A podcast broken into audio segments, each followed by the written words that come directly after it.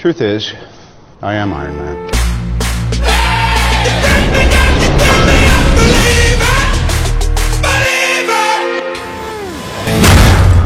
But I was an Avenger.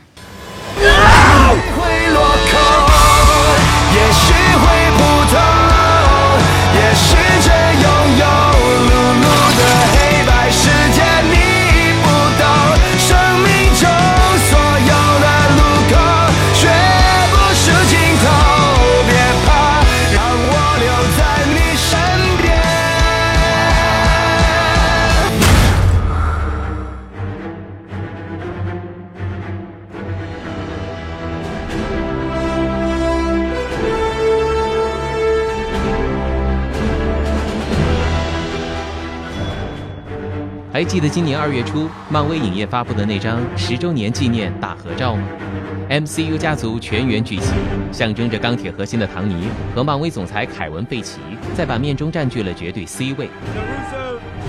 大合照里那份情怀的力量，让无数漫威粉丝泪流满面。原来在不知觉间，MCU 这个大家庭已经用了十九部电影陪我们走过了整整十年。十年之际，漫威用《复联三》为粉丝交出了最好的情书。这份情书催泪且无以言表，背后象征着漫威第一个征战十年结束了，同时下一个征战十年正式开启。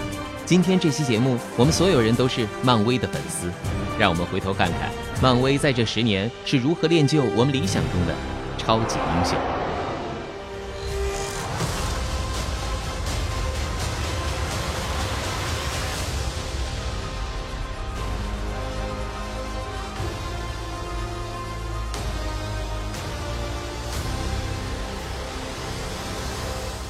漫威影业有今天的成果，离不开一个人——凯文·费奇。早期的漫威一直想着启动自己的超级英雄大片之路，但基本一直处于想做却不敢做的状态。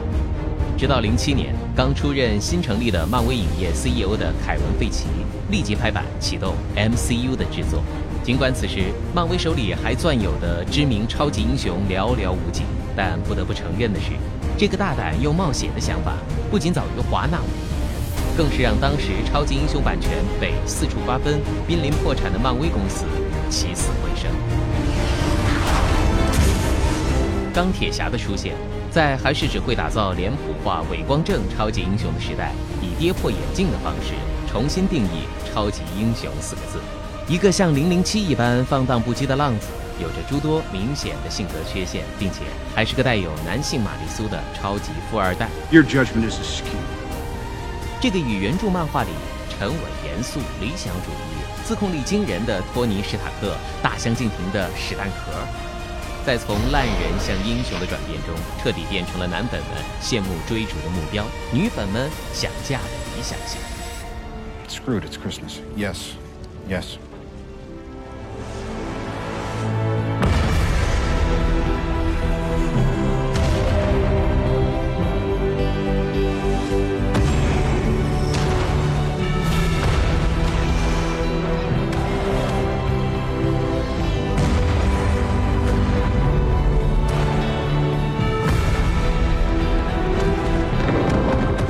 钢铁侠最终全球报收五点八亿美元，并在片尾的彩蛋中宣告了 MCU 的成功开启。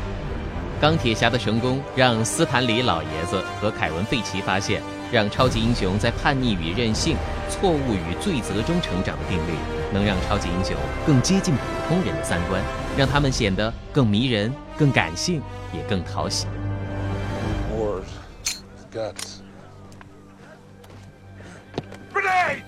Get away! Get back!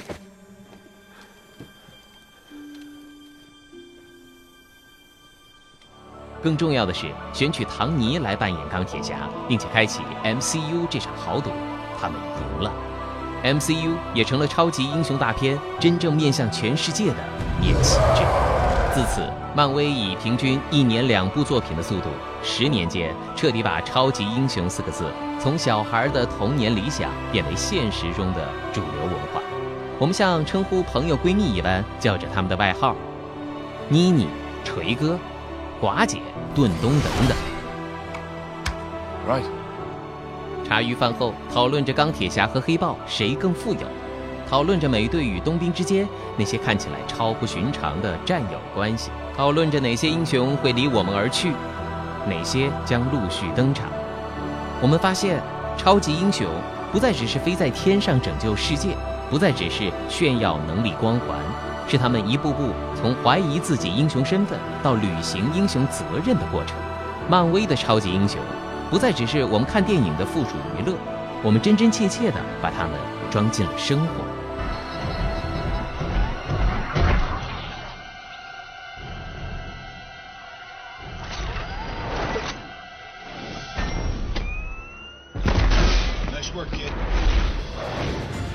漫威把炮制超级英雄的方法从头到尾都落在一个“为”字，每个英雄都因替他人献出而失去了自我的一部分。斯坦李与凯文·费奇深知那种我们普通人对于超级英雄理想自我的投射，深知很多人因童年弱小或成长过程中处于劣势而总幻想成为超级英雄的梦。托尼的父母在他年轻的时候就死于九头蛇操控的冬兵手里，从战火中幸存的寡姐自幼接受残酷的训练和非人对待，就连年纪最小的彼得也是个被同学排斥霸凌、住在贫民窟的蚁族。可童年不幸却是促使他们成为超级英雄的必要条件。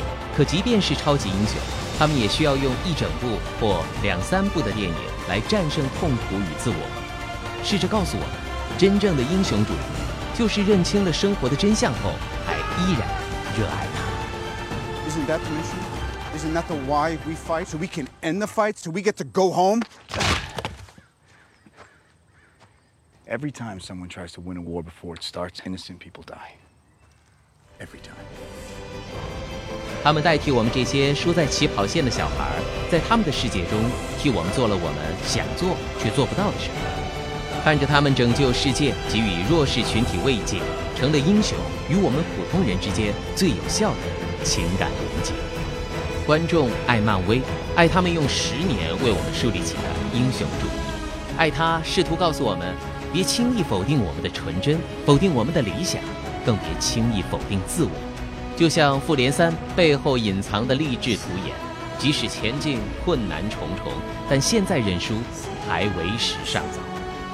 十年，托尼的战衣从马克一升级到马克四十六，史蒂夫也变成了没有盾的美国队长，锤哥也变成了没有锤子的雷神，小蜘蛛也穿上钢铁蜘蛛战衣。十年，即将登场的超级英雄将在第一代的英雄谢幕之后继续下一个时代。若你还在，就会懂得复联三给粉丝的情书上写到的那句金灿灿的话：陪伴才是最强的超能力。